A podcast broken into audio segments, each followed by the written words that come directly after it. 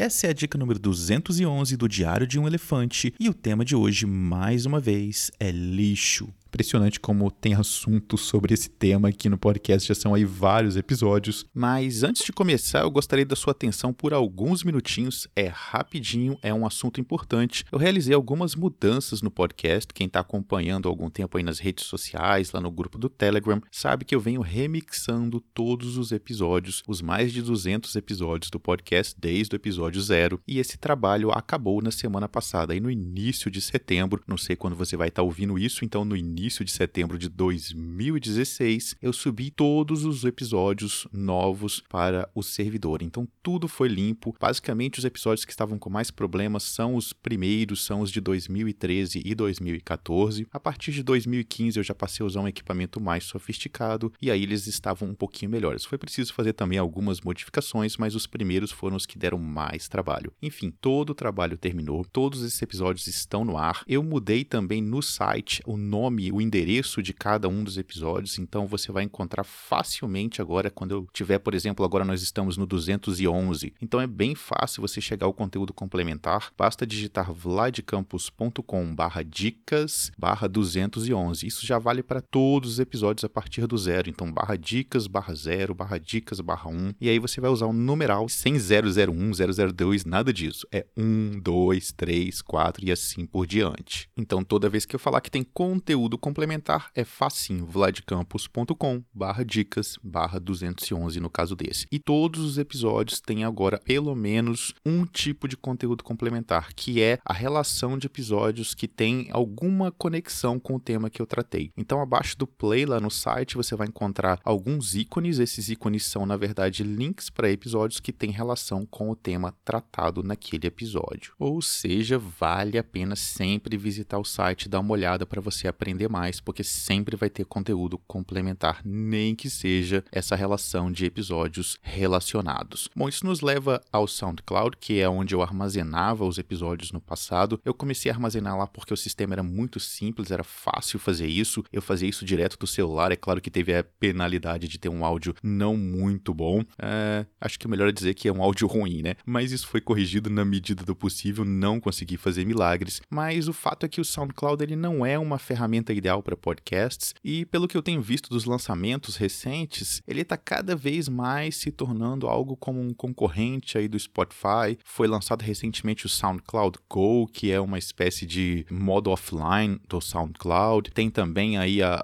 lançaram recentemente agora estações, né? Você pode criar estações, enfim. Ele me parece muito mais um voltado para música. No caso dele é música independente, mas é música e ele tem um monte de limitações que me dificultam bastante bastante a produção do podcast. Então é muito difícil você mudar alguma coisa. Basicamente o que eu posso fazer é colocar um áudio lá e mudar e incluir algumas meta tags, né, nome, título e tal. Não posso mudar data, não posso fazer uma série de outras coisas que são importantes na produção de um podcast e também na correção de erros. Às vezes eu cometo erros e eu preciso corrigir esses erros e a plataforma é bastante engessada. Então, aos poucos aquele conteúdo que está hoje no SoundCloud vai desaparecer de lá e a fonte de conteúdo vai ser o vladcampus.com barra dicas tá tudo lá, tá muito mais organizado e agora eu tenho muito mais flexibilidade para criar lista, criar playlists, criar, enfim, conectar os episódios, tem muito mais possibilidade de te entregar conteúdo muito mais rico. Então é esse o comunicado que eu queria fazer, o SoundCloud vai desaparecer e teoricamente não deveria acontecer nada com você porque eu mudei o feed de um lugar. O feed é o que alimenta os, os episódios que estão aí no seu aplicativo onde você ouve o podcast, mas pode ser que aconteça alguma bagunça. Eu notei aqui, e especialmente no Pocket Casts, que houve duplicação de alguns episódios, então nesse caso não tem muito jeito. A única solução que eu encontrei é excluir, desassinar, né, cancelar a assinatura do podcast e assinar novamente, porque ele já vai capturar o feed novo. O que eu entendo é que existe uma transição da mudança de um feed para o outro e alguns aplicativos sabem lidar bem com isso, outros não, outros mantêm um pouco o passado e colocam o novo, então fica duplica essa informação. O problema de duplicar, além de ser visual, você está vendo ali dois episódios da mesma coisa, também te prejudica do ponto de vista de download. Às vezes você quer baixar um, um episódio antigo e você não vai conseguir porque você está clicando em cima de um link que leva para um destino anterior que não existe mais. Então, se você está com episódios duplicados, pode valer a pena aí você excluir, desassinar e assinar novamente para limpar e ter o link para os episódios direitinho agora para você poder acessar. E de qualquer forma, tá tudo lá no site,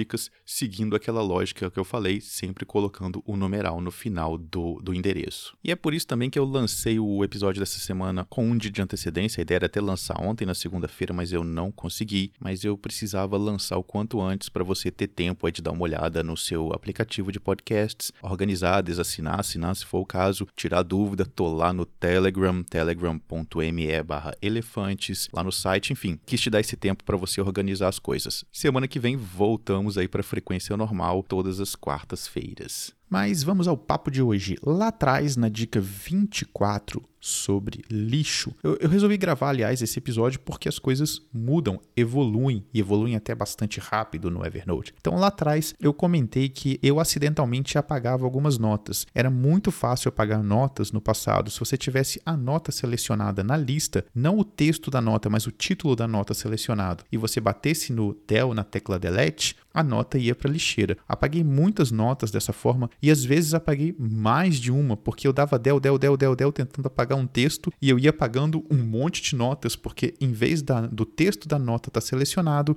o que estava selecionado era o título da nota. E pum, pum, pum, pum, ia apagando todas. Eu percebi isso uma vez e por isso que eu comecei a ir até a lixeira procurar notas que tinham desaparecido misteriosamente do meu Evernote. Há bastante tempo isso foi corrigido. Então eu estou gravando esse episódio para deixar você tranquilo, se você ouviu o 24, saber que isso não existe mais, isso não acontece mais, não é possível bater no Dell e apagar uma nota. Mas isso resolve um problema e cria outro. Tem gente que adora atalhos de teclado e aí ficou sem uma possibilidade de excluir uma nota só usando o atalho de teclado. A solução é simples no Mac, basta você usar o Command Del e aí você vai apagar a nota. Então é o Command Del hoje funciona como o Del funcionava, o Delete funcionava no passado. Infelizmente eu não conheço o atalho para Windows, eu tentei várias combinações e não descobri como fazer e felizmente o Del sozinho não funciona no Windows. Então provavelmente esse esse deletar esse excluir com a tecla Del provavelmente nunca existiu no Windows. Eu não sei, eu, eu não lembro. O Evernote no Windows é uma ferramenta que eu uso apenas para testes e para falar com vocês aqui no podcast. Se você sabe como fazer, se você tem uma, um atalho aí de teclado para excluir notas no Windows, por favor, deixe um comentário lá em vladcampus.com/dicas/211. Um grande abraço e até o próximo episódio.